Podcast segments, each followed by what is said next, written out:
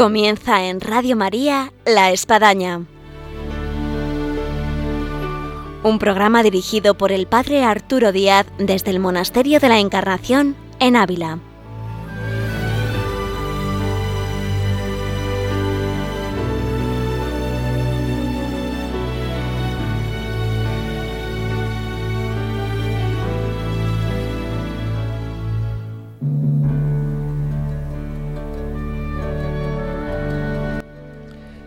Días, les habla el Padre Arturo Díaz, bienvenidos a La Espadaña.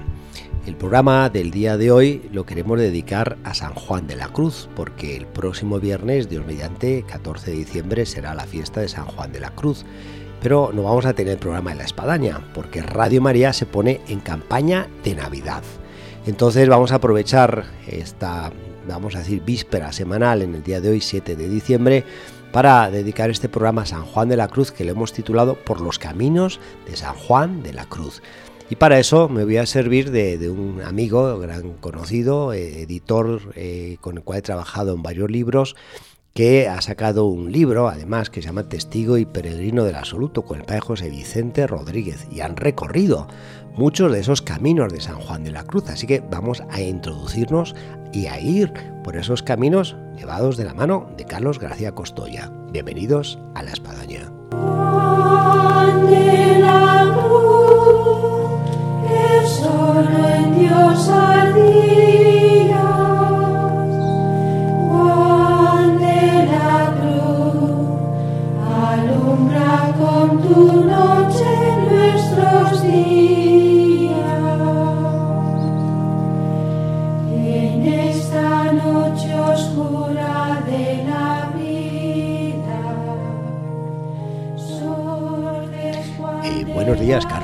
Buenos días, ¿qué tal estamos? Un gusto de tenerte una vez más aquí en Radio María, en el programa La Espadaña. El gusto es para mí.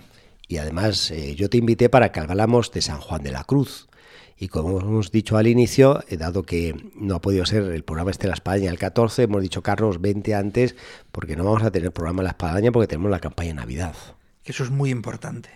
Carlos García Costoya, como he podido hacer referencia, además de un gran amigo, es también pues un hombre de libros. Con él he publicado varios libros y me ha llamado mucho la atención. Me regaló un libro hace tiempo. Eh, llegué a hablar incluso también con su autor, el carmelita padre José Vicente Rodríguez, que incluso llegamos a hacer un programa, recordar a nuestros oyentes, con el padre José Vicente Rodríguez acerca de San Juan de la Cruz. Y como estamos en la fiesta ya de San Juan de la Cruz el próximo 14 de diciembre, pues qué mejor que dedicar este programa la espadaña a quien fue durante cinco años capellán y confesor de este monasterio de la Encarnación en Ávila y que fue pues un brazo derecho de Santa Teresa de Jesús a la hora de llevar la reforma eh, a los carmelitas.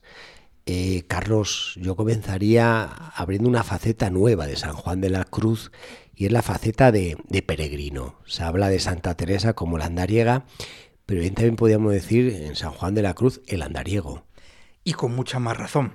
O sea, porque San Juan de la Cruz recorrió muchísimos más lugares, estuvo muchísimo más tiempo. Santa Teresa estuvo casi el 90% de su vida en Ávila. San Juan de la Cruz estuvo viajando toda su vida y entre una estancia y otra iba y volvía por todos los caminos. Venía a Madrid, iba a Segovia, a Valladolid, a todos los capítulos, porque él tuvo un protagonismo muy importante sí. en el inicio de la descalcez masculina. Yo incluso eh, eh, leí que ahí decís que San Juan de la Cruz caminó 25.000 kilómetros. Tranquilísimamente. Además, él iba caminando. él iba caminando. Eso, vamos, supone irte a América y regresar. Sí. Pero América y cruzarla.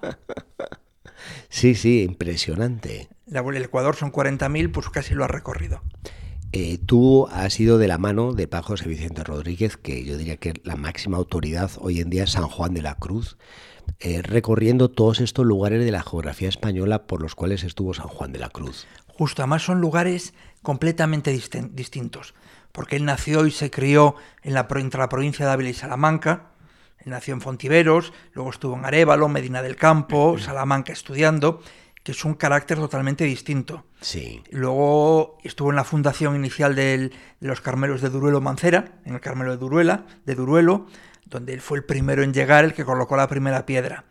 Eh, luego estuvo aquí en Ávila, cinco años de capellán. En Ávila fue donde lo apresaron Es que la vida es tremendamente emocionante. Sí. Y luego estuvo en Es- es Toledo para una película. encerrado en la cárcel. Se fugó de la cárcel, saltando, descendiendo por la ventana, atando unas, unas sábanas que partió en tiras. Se Una, escondió en el- una- una ventana que daba a lo que era la muralla de, de Toledo. Justo, hoy en día no quedan los restos, queda la plaquita que lo recuerda, y saltó desde el convento de los calzados hasta el convento de las concepcionistas. De hecho, las monjas concepcionistas conservan la piedra que utilizó para saltar el muro. Eh, el trampolín. El tra- justo, exactamente. Lo que hace gracia, lo decimos con cariño, que ellas se han ido perdiendo por expropiaciones terreno. Dice, la piedra original no estaba aquí, pero es la piedra original. O sea, cada vez que nos expropian un trozo, vamos moviendo la piedra, pero siempre la dejamos al lado del muro Sí. para mantener el simbolismo. Pues bien, se escondió en, en Toledo y luego inició su largo camino andaluz. Él estuvo más de 10 años viviendo en Andalucía, que yo creo que es donde están las principales huellas eh, la gran fundación de Granada y podemos ver el acueducto que construyó con sus manos, cómo también atendía a las monjas, a las carmelitas, les ayudó a la fundación del al traslado al actual convento de las Descalzas de Sevilla, y luego volvía a los capítulos generales a Valladolid, a Madrid, estuvo importantes épocas y luego en Segovia, que yo creo, a mí es el que más me impresiona, la estancia segoviana de él. Pero lo bueno que tiene San Juan de la Cruz es que nos juntamos 10 personas y 10 elegiríamos un sitio distinto. Sí, porque yo precisamente te iba a preguntar, de todos esos sitios, eh, ¿con cuál de ellos tú te quedarías? A mí el que más me cautivó e impresionó fue Segovia. Segovia. ¿Y Segovia. por qué? Segovia porque, bueno, aparte que es de los pocos que siguen siendo conventos carmelitanos. Y eso, quieras o no, pues le da un cierto empaque a la historia. Otros, por ejemplo, en Granada, fundó el hizo el convento de los mártires con el acueducto y todo eso, pero bueno, hoy en día forma parte casi de la zona turística de Salamanca, es un, de Granada, es un parque público. Pero en cambio en Segovia siguen viviendo allí los carmelitas, se ve la cantera que él picó con sus propias piedras, porque tú te quedas con la iglesia, con la escalinata, pero en la parte de atrás, en la huerta, donde tienen las ermitas, se ve que él picaba piedra y se ven los restos de la piedra que él picaba. Y luego está el sepulcro, es una obra moderna de principios del siglo XX, pero bueno, San Juan de la Cruz, sus restos siguen allí. Eh, cuando viene la gente aquí a Ávila y viene en concreto a donde estamos, el Monasterio de la Encarnación, de donde estamos haciendo este programa de la Espadaña para Radio María, eh, la gente busca mucho eh, el aire de Santa Teresa, poder así como palpar a la Santa. En el caso de San Juan de la Cruz, eh, tú que has recorrido todos estos lugares eh, de España, que pisados por San Juan de la Cruz, ¿en cuáles tú sientes que uno puede percibir esa presencia de San Juan de la Cruz? Sea por la conservación del edificio, el entorno, el paisaje, los frailes. Y hombre, dejando de lado Segovia, que ya lo he Sí. dicho, lo bueno de San Juan de la Cruz Yo lo digo para que nuestros oyentes que digan, no, pues tengo que ir a este sitio. O a lo mejor resulta que es que viven en él. O sea, por ejemplo, hemos visto que media España prácticamente, toda Castilla, Toledo, Toledo tiene una historia muy importante. Luego podemos, si seguimos bajando, está Malagón, llegamos a la Peñuela, eh, nos vamos a toda la zona de eh, Úbeda, que es donde, donde murió, Beas de Segura, donde estuvo predicando, los ermitas que fundó, seguimos por Andalucía, Granada, Málaga, Sevilla. Luego hizo un viaje fugaz a Lisboa, que es a lo mejor nos pilla un poquito más lejos. Pero yo creo que cada ciudad tiene su encanto, su entorno y sobre todo su historia particular. Porque si estudiamos a San Juan de la Cruz, vemos que es un santo con una gran profundidad teológica, pero que luego tiene unas anécdotas humanas muy interesantes. Por ejemplo, un episodio Sí. que es muy conocido, que es de los famosos espárragos, que ya cuando va camino de Úbeda, donde va a morir, él va caminando, va acompañado porque ya está en un estado de salud bastante debilitado, y cruzando un puente, el puente de Ariza, que se llama hoy en día, pues se encuentra un manojo de espárragos. Entonces pide que le preparen esos espárragos, y dice, alguien se los dejó allí y ordena dejar una moneda para pagar a la persona que dejó aquellos espárragos allí. Pues bien, ese puente, hace unos 20, 30 años, fue cubierto por un pantano. Se trasladó la carretera y un puente, que es una obra maravillosa, Andrés de Vandelvira, un arquitecto renacentista, quedó totalmente cubierto. Pues casualmente, cuando hicimos nuestra peregrinación, fue hace dos, tres años, en la época de la gran sequía, y el puente había quedado al descubierto. Y se podía caminar por el lecho del pantano y llegar hasta el puente.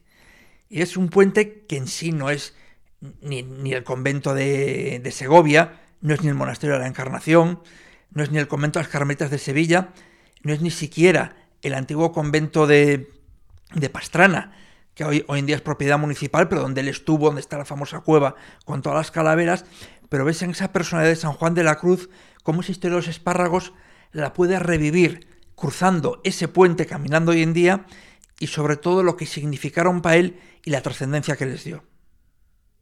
Yo me estaba trasladando, según tú estabas respondiendo a esta pregunta, en qué lugares se siente eh, San Juan de la Cruz, eh, a un lugar que, bueno, está cerca de Ávila y además en lo personal he ido muchas veces y tengo muy buena relación y me encanta e incluso he hecho eh, ejercicios espirituales y retiro y es el, el lugarcillo, como llama Santa Teresa, que es Duruelo.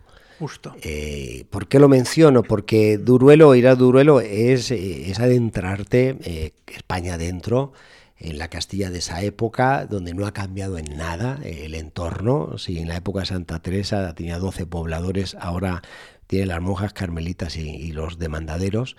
Y, el mismo paisaje que tú ves eh, es el paisaje que vio San Juan de la Cruz y también incluso hay encinas centenarias que uno puede decir, o sea, es que son testigos del paso de San Juan de la Cruz y de Santa Teresa. Justo, porque el actual convento es un edificio moderno, del edificio primitivo no mm. queda nada, pero quedan las encinas que están enfrente. Sí. Y son encinas que tienen un montón de siglos y dices, es que hasta es posible que se apoyase y sentase bajo esa encina. Y eso verdaderamente sobrecoge. Y luego está la, la, fuente que corre ahí, que ahora la han puesto también muy bonita, con dos árboles a los lados y donde está el verso acerca de la fuente. Bien sé yo que corre, que emana, aunque es de noche. En fin, que bueno, te inspira, te inspira a todos estos lugares que, que tienen este sabor de San Juan de la Cruz. Justo. Y si caminamos unos kilómetros, llegamos a Mancera de Abajo, donde está el actual otro convento de las Carmelitas recuperado por la Madre Maravillas, pues bien, del antiguo, del primitivo convento, solo se conserva el pozo, sí. que es el que llaman el pozo del Padre Antonio, por el Padre Antonio Heredia, que fue el segundo carmelita. Bueno, San Juan de la Cruz y el Padre Antonio fueron el primer y segundo carmelita. Pues él tenía como fama de zahorí, entonces el sitio que les habían cedido no tenía agua, y él se puso a buscar y encontró agua, construyeron el pozo y hoy siguen bebiendo las carmelitas de ese pozo y hasta si uno se empeña un poco, hasta le pueden sacar una jarrita de agua sacada del pozo del Padre Antonio, que es el único elemento que se conserva de aquella época. Además, el pozo, Carlos, eh, es algo que no se mueve de lugar. Esto yo recuerdo la arqueología ya en Tierra Santa, eh, me lo dijo un monje ortodoxo que cuida eh, el pozo eh, de Jacob, ahí en el pasaje de la Samaritana, que dice, mire, si Jesús predicó allí, predicó allá, puede ser unos metros más arriba, más abajo, pero el pozo no hay duda, o sea, fue aquí. El pozo, el pozo, el pozo no se mueve.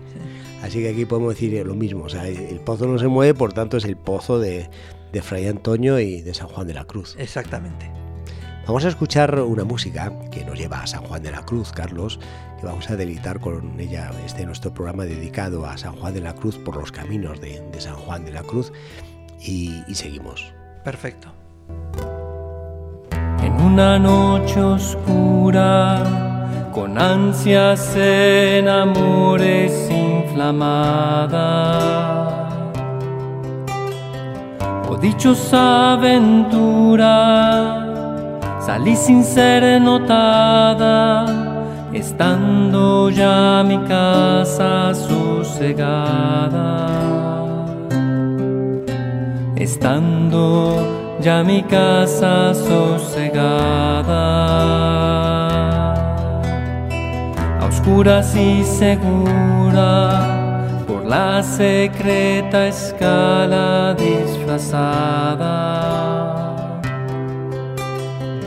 Oh dichosa aventura, a oscuras y encelada, estando ya mi casa sosegada,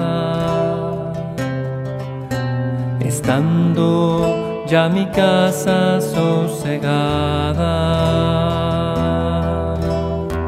En la noche dichosa, secreto que nadie me veía.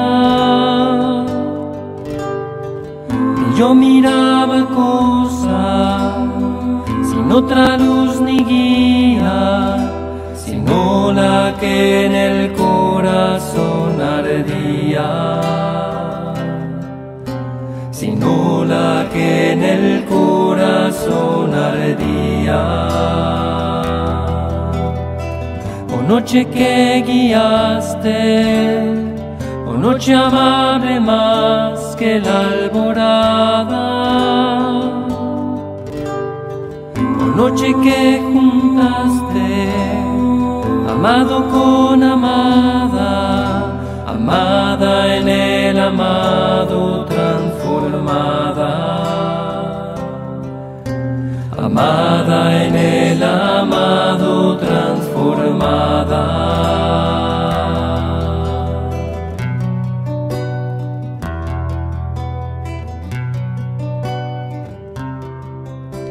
Continuamos aquí en La Espadaña, en Radio María, en este programa dedicado a San Juan de la Cruz, que lo hemos titulado Por los Caminos de San Juan de la Cruz. Y tenemos con nosotros, como ya hemos presentado y hemos ya llegado a hablar en esta primera parte, a Carlos García Costoya, que es eh, editor de la editorial eh, Serión y que eh, ha hecho un trabajo fantástico con un libro con padre José Vicente Rodríguez, testigo y peregrino de lo absoluto, y yo he llevado de la fiesta de San Juan de la Cruz, vamos, creo que es fantástico poder adentrar en, en- en ese mundo de, de San Juan de la Cruz que como hemos estado hablando a lo largo ya de este inicio de programa, eh, podemos descubrir facetas que, que- que no conocíamos de San Juan de la Cruz.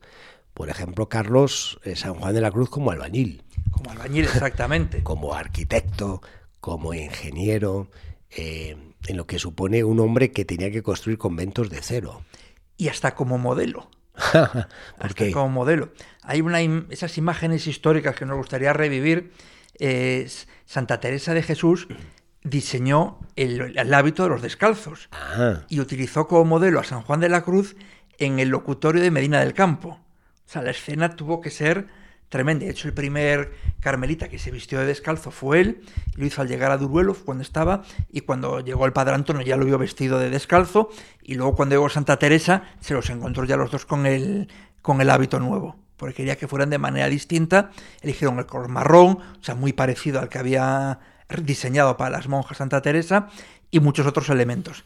Y si llegamos a ese aspecto, lo que ha dicho, como arquitecto, como albañil, como barrendero, como, como labrador, como todo, pero sobre todo como pastor y maestro de almas.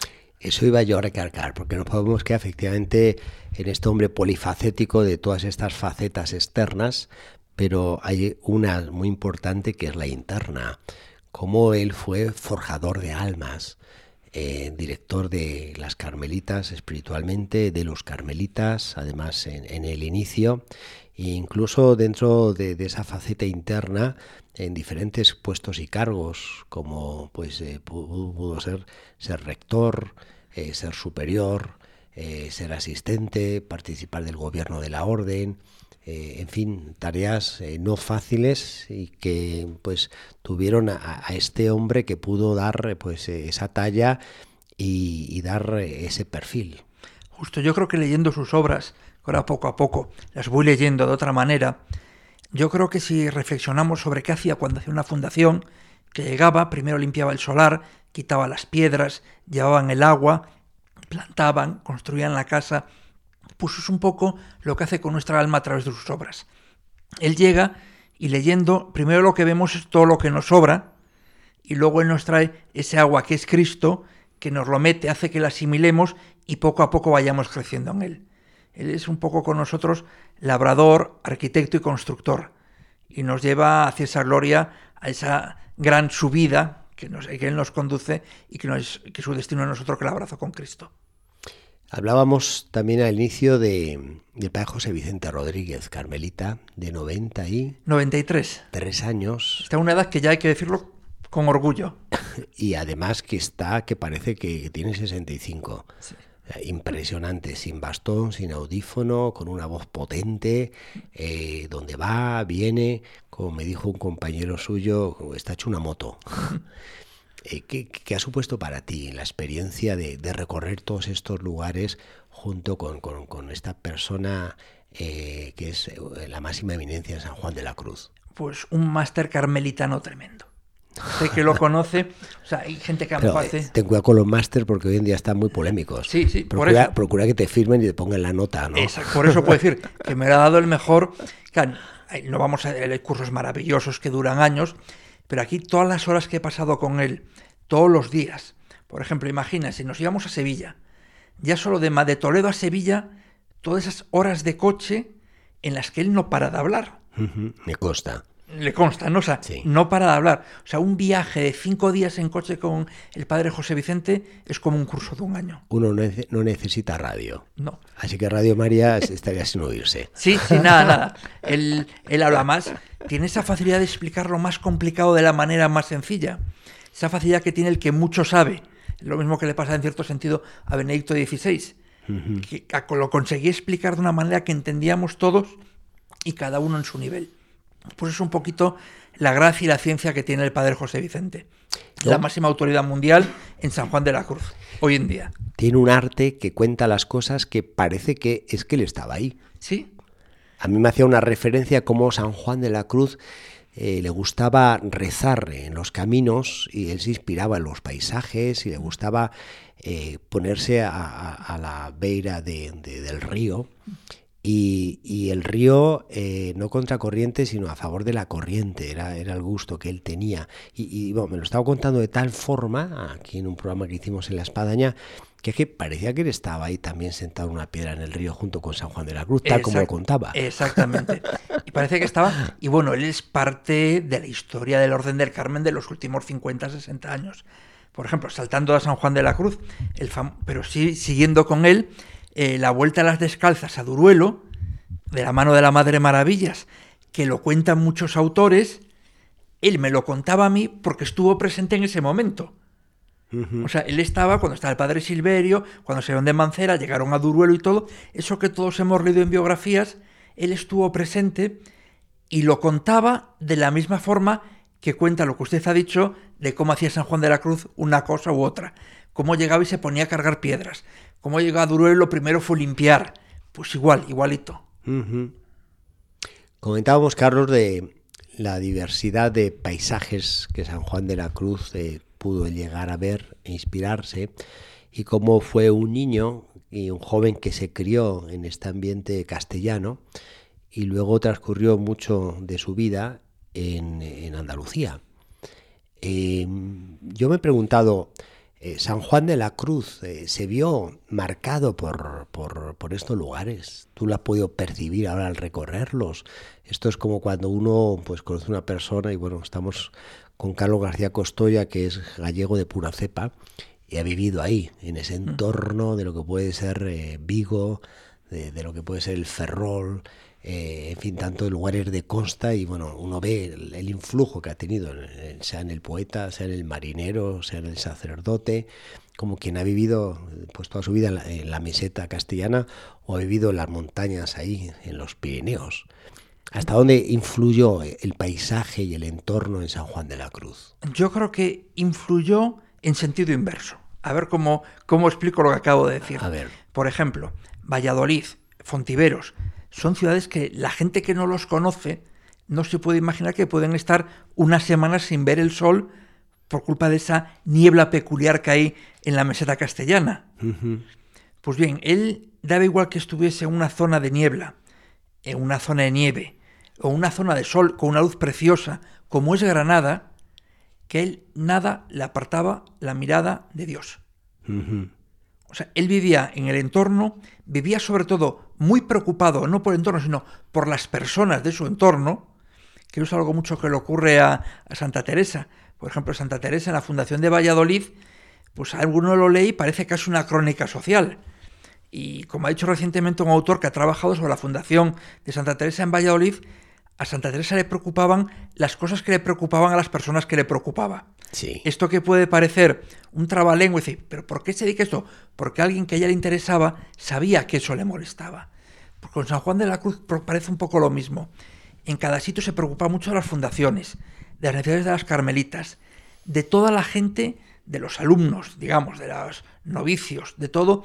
Vivía volcado tanto en esa gente que sabía encontrar en cada zona siempre hacia dónde mirar, independientemente del sitio en el que estuviera. Y de esa Andalucía profunda donde él estuvo, como Beas, Úbeda, Granada, Córdoba, Sevilla, ¿qué, qué, qué, qué, qué se llevó San Juan de la Cruz? ¿En qué le marcó? San Juan de la Cruz en esos sitios fue la época de madurez y esplendor. También le pilla, primero es toda la época de formación, que termina con el, se puede decir que justo cuando se licencia, por decirlo de alguna manera, en teresianismo, es cuando le nombran capellán de la Encarnación, de aquí va a la cárcel, se fuga y llega a Andalucía y es donde empieza a desarrollarse por sí mismo, sin estar cerca de la sombra Santa Teresa. Él cuida a las carmelitas de Beas, hace la fundación de Úbeda, hace la, eh, la fundación toda en esa zona, en Baeza, funda en Baeza, luego el cortijo de Santana que está cerca, es cuando lo mandan a Granada, ciudad luminosa. Imaginemos a mitad del siglo XVI lo que tenía que ser Granada, Sí. con esa alhambra.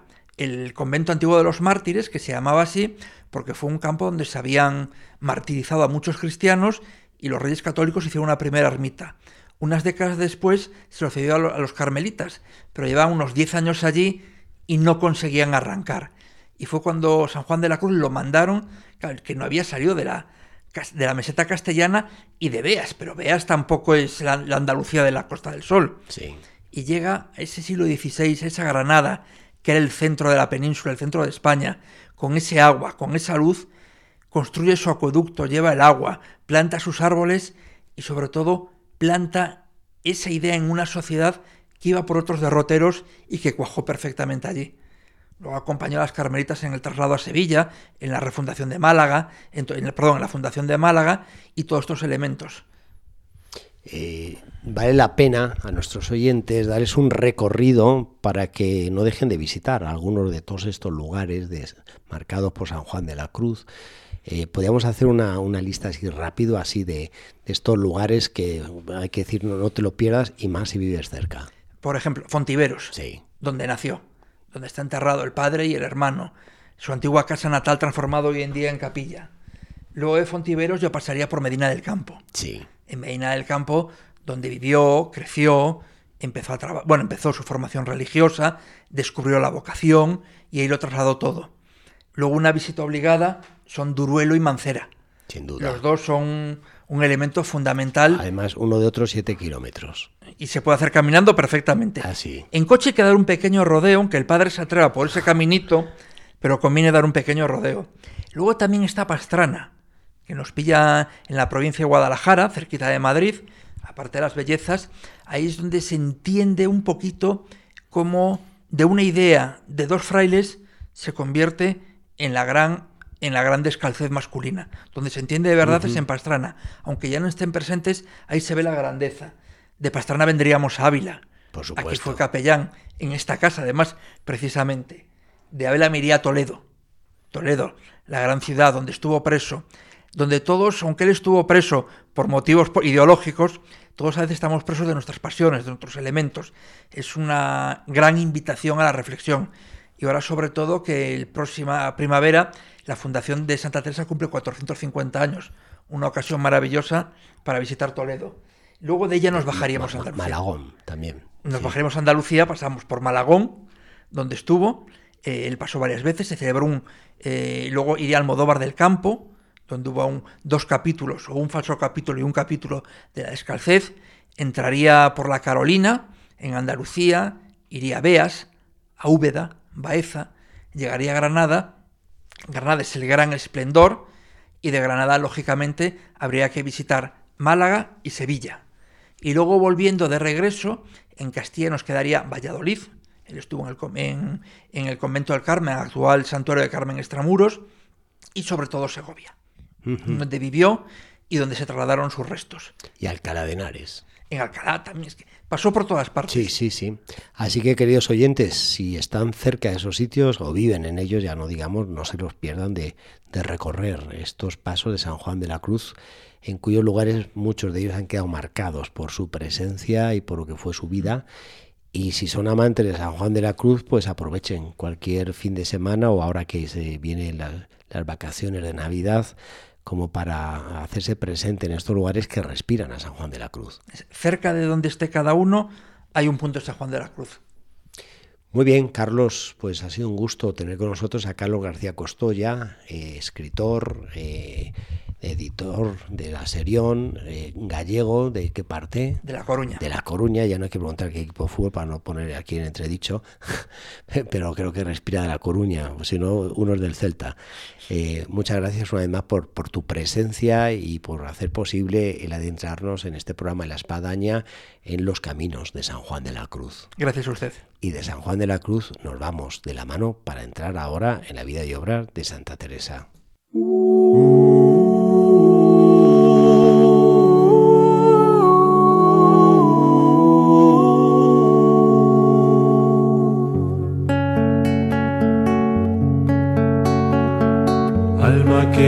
Haces aquí? Dios mío, no más que verte. ¿Y qué más temes de mí? Lo que más temo es perderte. Lo que más temo es perderte. ¿Veis aquí mi Aquí mi corazón, Pues lo pongo en vuestra palma, mi cuerpo, mi vida y alma, mi sangre de redención, mi sangre de redención. Si queréis, dadme oración. Si no, dadme Infundo en ti devoción, también esterilidad. Soberana majestad,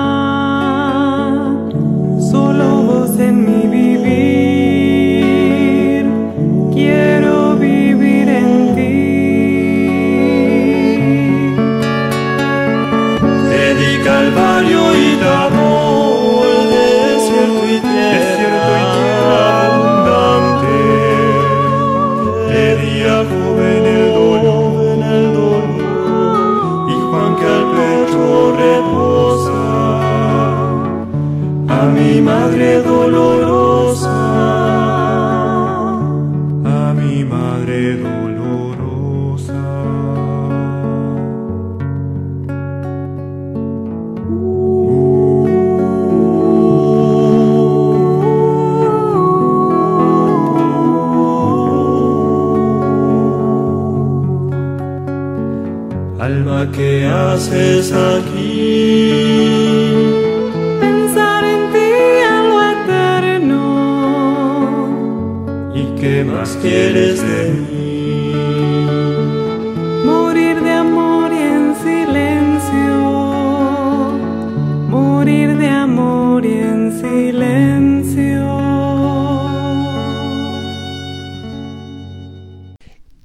ahora en la sección de vida y obra de Santa Teresa con María Ángeles Alba. De muy buenos días, María Ángeles. Buenos días, padre. Un saludo para todos los oyentes. Muy bien, después de todo lo que hemos podido escuchar de San Juan de la Cruz, eh, ahora nos metemos en la vida de Santa Teresa, en este periodo de su vida en el que se encontraba en Toledo y luego va a venir aquí para Ávila y en casa de doña Luisa La Cerda y va a escuchar también los consejos de San Pedro Alcántara en torno a lo que ya estaba pues ya realizando de lo que sería la reforma y la fundación de San José. Sí, los, eh, los cimientos eh, espirituales, ¿no? conceptuales de la reforma. Es decir, que a la vez de hacerlas, levantar una fundación desde un punto de vista exterior, que sería levantar un convento, un monasterio, cuando se reforma una, una orden, como es el caso de lo que estaba haciendo la santa, pues realmente ahí tiene que haber un pensamiento eh, una espiritualidad profunda, ¿no? Para que aquella casa se vaya Sí. levantando.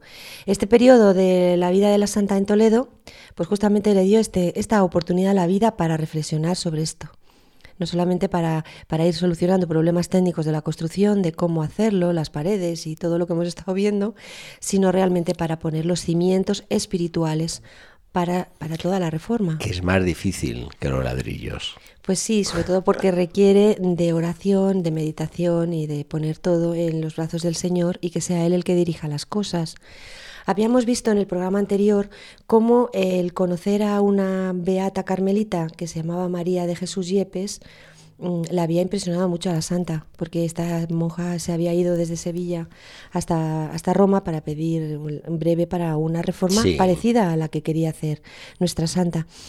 Y cómo es todo, eh, quería esta, esta monja eh, fundar en pobreza, cómo le habían pedido a la santa también su opinión, y para poder dar la opinión sobre otra persona, ella había hecho esto que habíamos comentado, había entrado dentro del conocimiento de sí, había entrado dentro y se había dado cuenta que tenía todavía que meditar, orar mucho sobre todos estos cimientos de lo que sería eh, propiamente la, la espiritualidad ¿no? de toda esta nueva reforma. En esto, como comentábamos, fue muy importante, como en tantas cosas, eh, la, la opinión de Fray Pedro de Alcántara. Importantísima.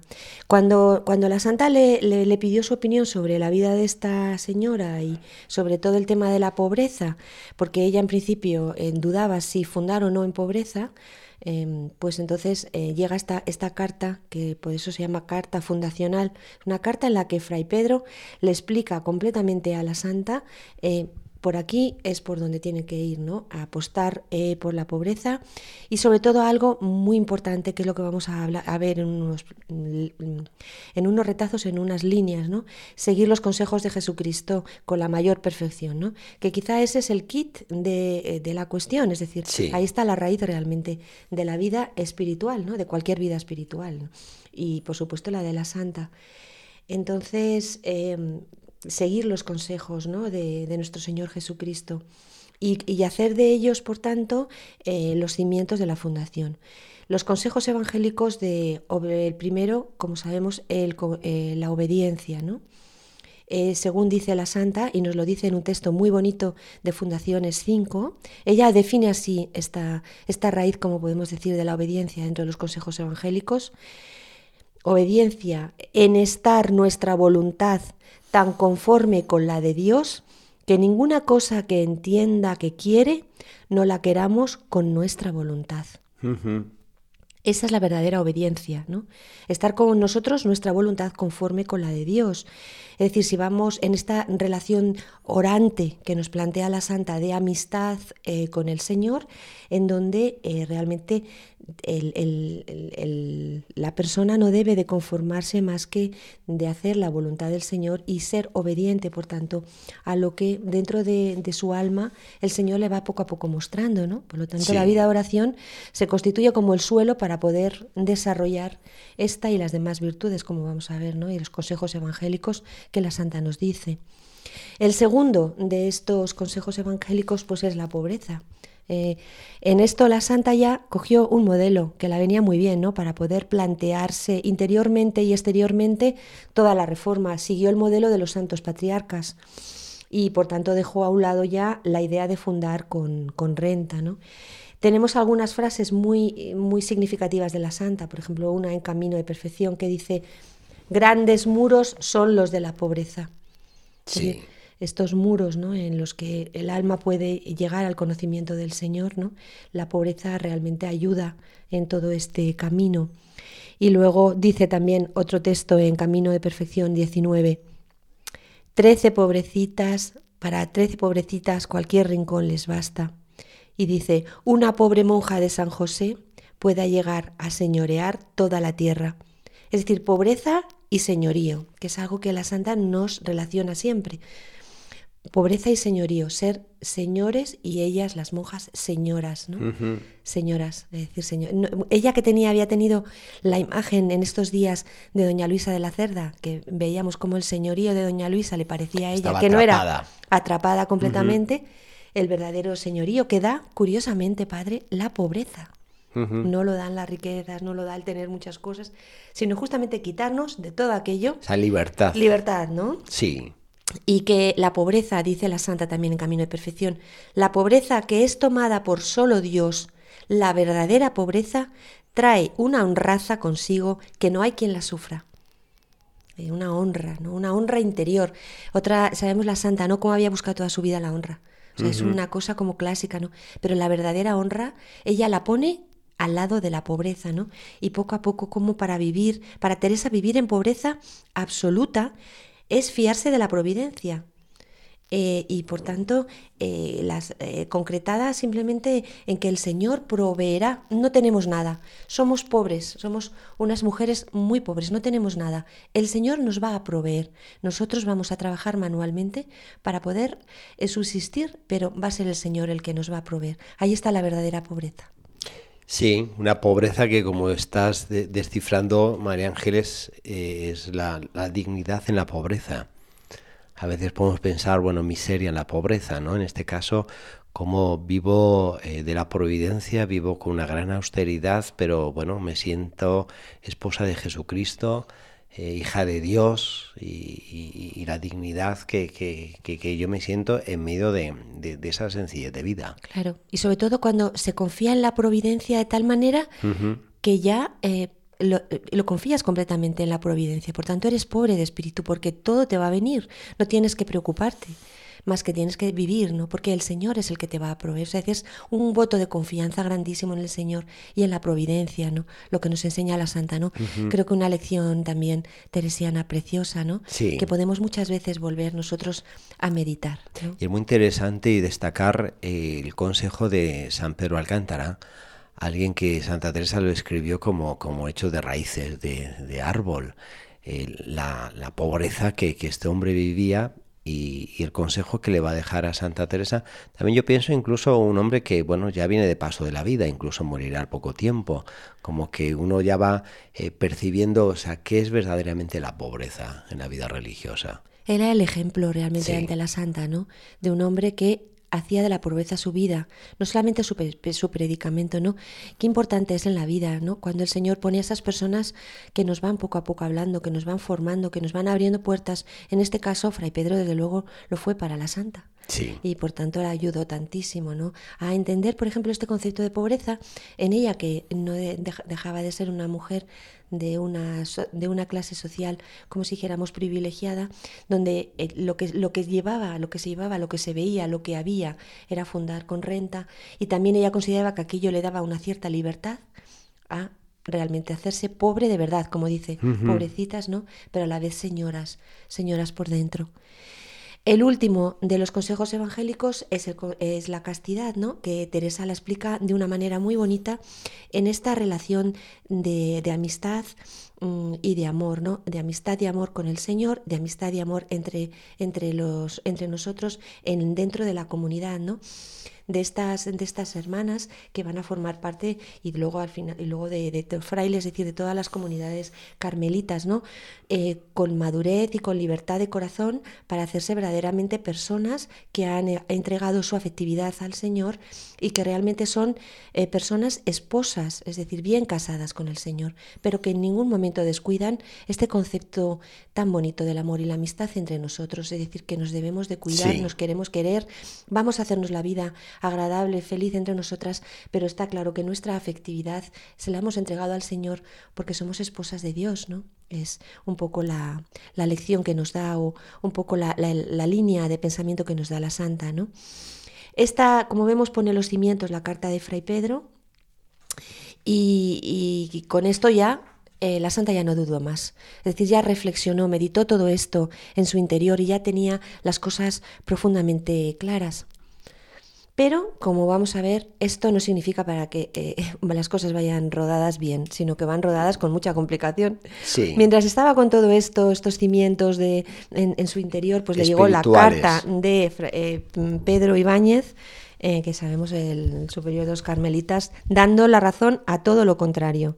Es decir, le dijo que no, que no, que no, que no, que, que no debía de, fundar en pobreza y todas las ideas le, le dio la vuelta el planteamiento. Y bueno, Teresa se defendió. Eh, nos lo cuenta en el capítulo 35 del libro La vida. Dijo así como le cuenta lo que le contestó al padre Pedro Ibáñez. Sabemos que la santa nos lo cuenta todo, ¿no? Y también esto. Le dijo, yo le respondí que para no seguir ni mi, mi llamamiento y el voto que tenía hecho de pobreza y los consejos de Cristo con toda perfección, que no quería aprovecharme de teología ni con sus letras, en este caso, mm, me hiciese merced que iba a seguir los consejos evangélicos con toda la perfección y que desde luego iba a seguir por el camino de la pobreza, ¿no? Y el padre Ibáñez, viendo el carácter y el fundamento y todo lo que le explicó de, de los consejos evangélicos y todo, pues empezó poco a poco a cambiar su opinión sobre la reforma de la santa y a considerar mm, este concepto de la pobreza absoluta como parte, eh, como parte necesaria, como parte vital de lo que le planteaba esta madre llamada Teresa de Jesús. Sí. A primeros de junio del año 1562, pues ocurrió lo que, acaba- lo que ha dicho antes, padre, ¿no? Que murió su hermana María de Cepeda en Castellanos de la Cañada. Lugar en el que Santa Teresa había pasado una temporada que marcará su vida, Una hermana querida, una sí. hermana que había sido pues casi una madre para ella. que era la hermana mayor, La hermana mayor. En, en razón de las mujeres. Cuando, pero hay, acá hay una cosa en la muerte de su hermana que nuevamente no, a mí me sorprende, ¿no? Es que cuando ella se, se enteró que había muerto su hermana, no se, no se impresionó, no se sobre- sobresaltó, porque ella ya lo sabía. Vamos a ver en la vida de la santa cómo ella muchas veces prevé la muerte de determinadas personas. Le va a pasar con Fray Pedro también y ahora le pasa con su hermana. Es decir, ella había visto en la Tiene una oración, premonición. Habíamos visto también de su sobrino cuando murió, le vio subir al cielo, en fin. Ella tenía esta, estas, estas visiones o estas premoniciones ¿no? tan importantes. Y eh, se lo comunicó en Toledo Juan de Ovalle, eh, después que se fue a Alba, y entonces en este momento el provincial, que como habíamos visto antes, eh, el padre Ibáñez había cambiado su, su concepto de la santa, bueno, pues le dijo, bueno, madre, ya tiene levantada la licencia si quiere para dejar Toledo e irse a, irse a Ávila, ¿no? Y, bueno, en ese momento corrían rumores de, de, de por qué él ahora ya volvía a la encarnación, porque en ese momento estaban desarrollando unas elecciones en la encarnación para, para la priora. Y, y bueno, pues, pues ella fue para allá, todo el mundo decía que sí volvía porque eran las elecciones, en fin. Y, y ella, ella interiormente, ¿qué es lo que decía? Ay, qué horror, por favor, como me toque, como Sí, me sí, elijan sí. priora, por favor, qué horror. Prefería cualquier trabajo que este y escribió, escribió en este momento, eh, según nos cuentan los estudiosos, ¿no? a sus amigas diciéndole, por favor, no me votéis. por favor, no, no, no. El caso es que, mm, que, que así fue un poco, ¿no? Así nos lo, nos lo, nos lo cuentan. En este momento, eh, la, mm, según nos cuenta el padre Rivera, como sabemos, el biógrafo de la santa, entendió unas palabras del Señor. Y el Señor le decía, en ninguna manera, hija, dejes de ir. Y pues deseas cruz, buena se te apareja. No la deseches, que yo te ayudaré. Ve con ánimo y sea luego. Es decir, vete a Ávila. Vete a Ávila aunque tengas el miedo de que te puedan elegir priora. Y ale. Y, y si deseas cruz, pues venga, eh, para adelante, ¿no? Y decidió ir, y así se lo aconsejó también el padre Domenech, que habíamos dicho que era su confesor en, en Toledo, El y también jesuita, se lo comentó a, a doña Luisa. Entonces salió de Toledo a finales de junio y se fue allí a la Encarnación. Esa misma noche que llegó a la Encarnación, pues eh, se enteró de una buena noticia, ¿no? Es que llegó la autorización del breve de Roma. Eh, tenía la fecha del día 7 de febrero de 1562. El correo tardaba en esa Tardaba un poquito, ¿no? Eh, desde febrero hasta junio. ¿eh? Estaba firmado por Rainuccio, el catedral, el cardenal penitenciario, eh, a quien el Papa Pío IV había dado la orden, y, y entonces pues había dirigido el breve, y, y bien, va dirigido a, a las amadas en Cristo, doña Aldonza de Guzmán y doña Guiomar de Ulloa. Sabemos que eran las que, doña Guiomar y su madre, las que habían pedido el, el- breve para, para poder fundar, ¿no? ¿Para qué? Para fundar un monasterio de la Orden de Santa María del Monte Carmelo bajo la obediencia del obispo de Ávila. Estaban, fir- firmaban las constituciones y las ordenaciones. Eh, en Ávila eh, tuvo la sorpresa en estos días, la santa muy agradable, de encontrarse nuevamente con Fray Pedro de Alcántara, que estaba, eh, estaba ya muy enfermo y estaba en la casa de Juan Velázquez Ávila, eh, que era un señor que vivía aquí en Ávila. Eh, pero eh, una de las cosas que acabo de decir, ¿no? Que, estaba bajo la obediencia del obispo de Ávila, bueno, pues esto que en principio podía la santa haberlo leído como, bueno, pues ya estoy un poco más libre en el sentido de no tener una obediencia directa del superior de los carmelitas, no del padre Ángel Salazar, a ella le empezó a, le empezó a preocupar interiormente, empezó a darle vueltas. ¿no? Y ella lo que quería en el fondo es que el provincial cambiara un poco de, un poco de opinión, ¿no? Sí. Que no estuviera tan enfrentado, ¿no? Que empezara a considerar eh, todo lo que ella estaba haciendo como porque ella realmente lo que lo que pensaba era una reforma de la Orden del Carmelo, no hacer algo fuera, no hacer algo distinto. Por tanto, ella quería que el padre Ángel Salazar entrara en razón, podríamos decir, la entendiera, ¿no? Y entonces le explicó eh, varias veces todas las razones, ¿no? Eh, en esto mm, ¿Cómo tenía que, ir poco a poco ganándose a este padre Ángel Salazar? Bueno, pues, pues fue mm, la ayuda de los amigos de la santa la que hizo también mucho para este cambio ¿no? en, este padre.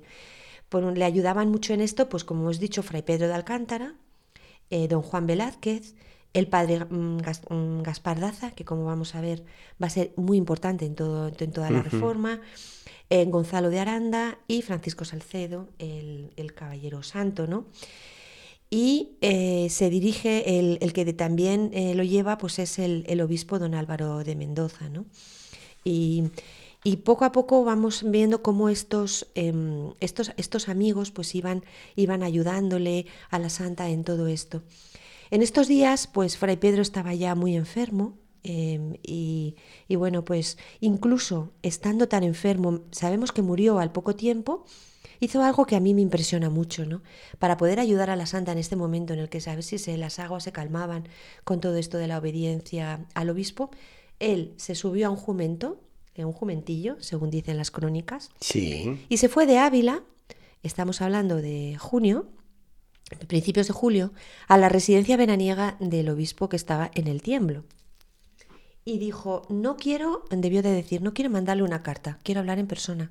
Se fue para allá, sabemos que, bueno, el camino pues es bastante tortuoso, los que lo conocemos, para ir en un juventillo, una persona mayor y muy enferma. curva y una distancia de unos 45 kilómetros. Sí, entonces allí em, le intentó eh, Fray Pedro exponer las razones de, la fundación, que era una casa de Dios, le habló de la santidad de, de Santa Teresa y por tanto consiguió convencerle de que fuera a Ávila, que hablara con la santa que platicara, que, cambiaran impresiones, que no se opusiera en principio, o sea, que, que esta obediencia realmente fuera de verdad, que se, se acercaran y, por tanto, eh, volvió a hablar con, volvió a Ávila nuevamente, habló con Teresa y entonces eh, hablaron el obispo y Teresa y dicen los, los criados del obispo que este obispo parecía otro después de haber hablado con ella.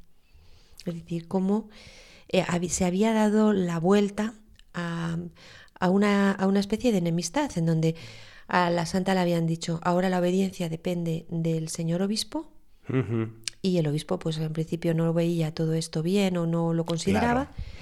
Y no sé, a mí me impresiona este gesto tan generoso, tan valiente de Fray Pedro nuevamente con la santa, de decir, enfermo como estoy, mayor, me da igual, pero esto tengo que hablarlo en persona, tengo que hablarle de esta mujer en persona. El pobre morirá al poco tiempo de todo esto. Al muy poco tiempo morirá y realmente le hizo un grandísimo favor a la santa, porque le habló al obispo de, de la santa y de toda su reforma, ¿no?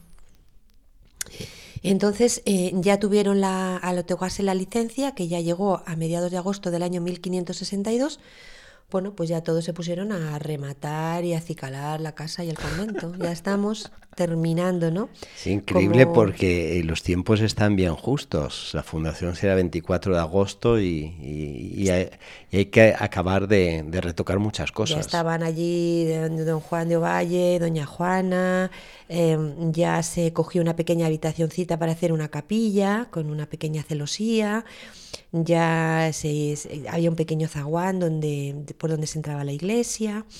Ya era un sitio pequeñito, como decía la santa, ¿no? Pequeña y pobre como un portal de Belén.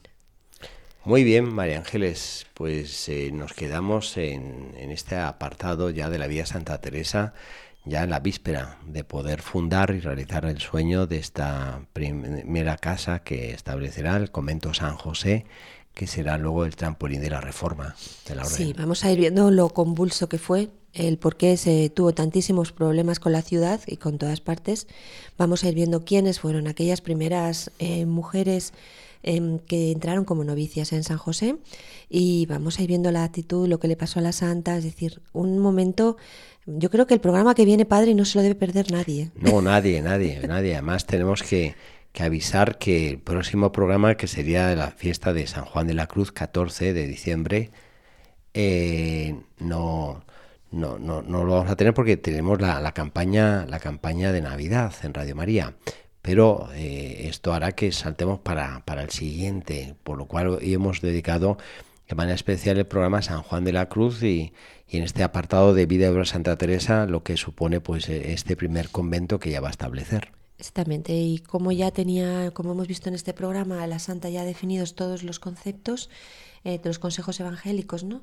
Eh, también hablando de San Juan, ¿no? Que él será también realmente como si dijéramos el paradigma de todo esto, ¿no? Del seguimiento de Jesús en todo el tema de pobreza y de obediencia, castidad realmente como, como padre fundador que fue también de, de frailes, cofundador con la Santa de toda esta, de toda esta reforma.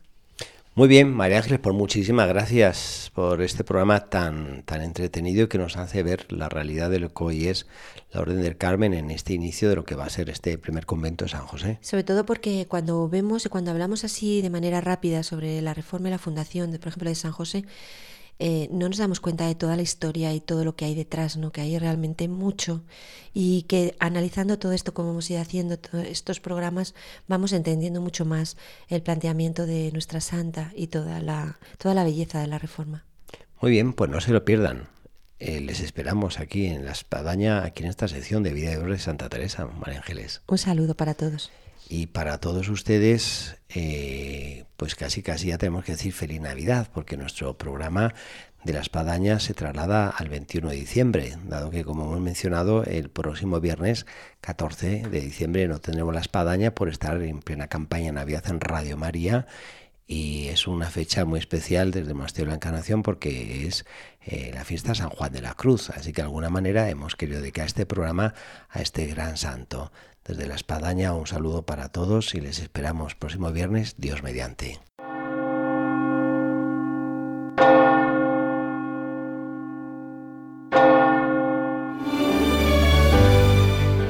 Han escuchado en Radio María La Espadaña, un programa que dirige el Padre Arturo Díaz desde el Monasterio de la Encarnación en Ávila.